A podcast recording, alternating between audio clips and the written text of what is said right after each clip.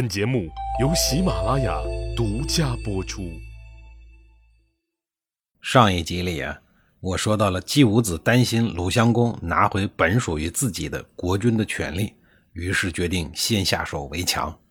这个阶段的鲁国呀，在军队建制方面呢，只有两军归国君所有，而卿大夫们呢，只有统帅权，并没有征服的权利。季武子为了彻底巩固自己的地位，保障自己的权势，季武子突然提出将鲁国的军队扩充到三军，也就是恢复到鲁国建国之初的三军建制。季武子准备通过恢复三军建制的军事改革，顺便将三军分化给三桓家族来执掌，一户一军，并且将军队的征赋之权也转交给三桓。这样一来，三环的利益便实实在在地捆绑在了一起，以达到最终架空鲁国王室的目的。根据《尚书费氏》的记载，鲁国在立国之初啊是设立三军的。那个时候啊，山东一带还是东夷之地，殷商贵族、东夷、淮夷的势力啊都极为的庞大。为了征讨叛乱分子，鲁国必须保持强大的军队，才有可能在山东半岛的边缘站稳脚跟儿。但是经历了数百年的太平日子以后，保持这么多的军队呀，已经毫无必要。所以到了后来，鲁国的军队呢，也就慢慢的减少了。等到了鲁僖公的时代，鲁国的军队总数啊，也就是三万人左右的两军建制。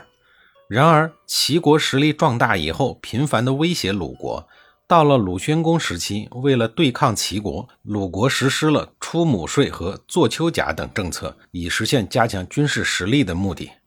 现在季武子提出直接扩充三军，从表面上看呀，是鲁国在国防领域一而贯之的延续政策，不足为奇。但实际上呢，季武子之所以要把鲁国的军队扩充至三军啊，是存在有别的心思的。在确定了扩军计划以后呢，季武子找到了叔孙豹，就对他说：“增加到三军之后啊，我们三家各领一军，你觉得怎么样？”听到了这个计划，叔孙豹大吃一惊地说：“鲁国的国政迟早是要由你来掌管的，这样的话，你后续执政可就麻烦了。”自从季友平定了庆父之乱，将鲁僖公扶上了国君之位以后啊，季孙氏就世世代代位居上卿。季武子老爸季文子刚死，鲁国国政现在是由叔孙豹掌控。但是呢，鉴于叔孙氏的地位啊，叔孙豹迟早会将国政的大权交给季武子的。所以啊，听说季武子要实施三家分别统领鲁国一军的做法，叔孙豹才会如此的吃惊。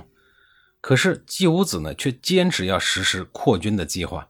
见季武子铁了心，叔孙豹就提议说：“那我们就盟誓吧。”随后，孟孙氏、叔孙氏、季孙氏三家在鲁僖公的庙门举行了盟誓，又在五父之渠诅咒不守盟誓之人。大家如此的慎重其事啊，是因为这三家谁也不相信谁，谁都怕别人反悔，以致大事不成。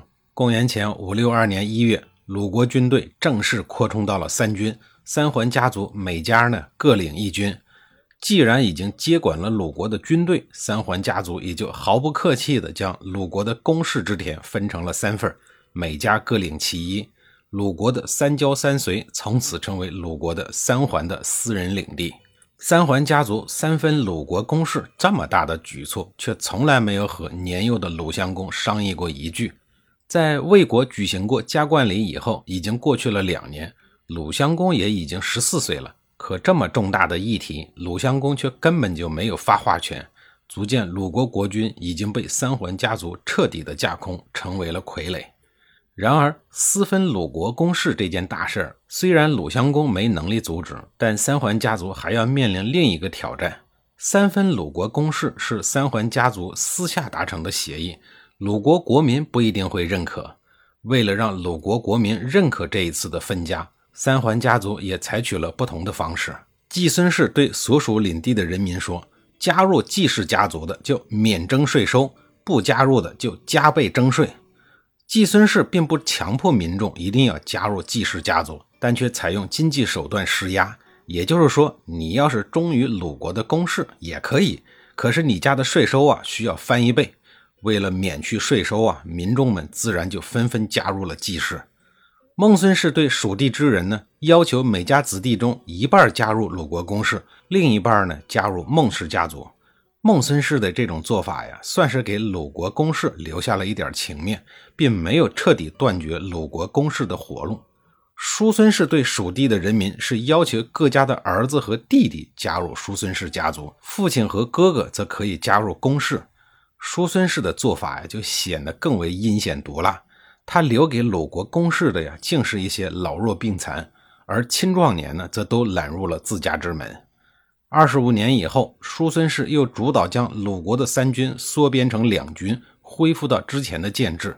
为此啊，三桓家族重新将鲁国公室的领地一分为四，季孙氏是老大，一家独占两份；孟孙氏与叔孙氏各占一份。这一次，三家都统一了思想，把蜀地民众全部纳入自家，然后再上交贡赋给鲁国的公室。鲁国的国君从此呢，被彻底的架空了。后来，他不成器的儿子鲁昭公曾经试图发动反击，结果反而被三桓家族联手打败，自己也不得不逃离鲁国，百般折腾，仍然回不了国，最后死在了异国他乡。鲁襄公父子的遭遇呀，足以见证鲁国公族实力的强大。周公的亲亲尊尊，在经历了五百年以后，终于让子孙成功的瓜分了鲁国。鲁襄公的一生虽然有霸主晋悼公的暗暗相助。仍然不可避免地成为了傀儡。鲁襄公三十一年，年仅三十四岁的鲁襄公去世了，而他的死与最终灭掉鲁国的楚国还真有一点说不清道不明的关系。下一集里呀，我再给您详细的讲述。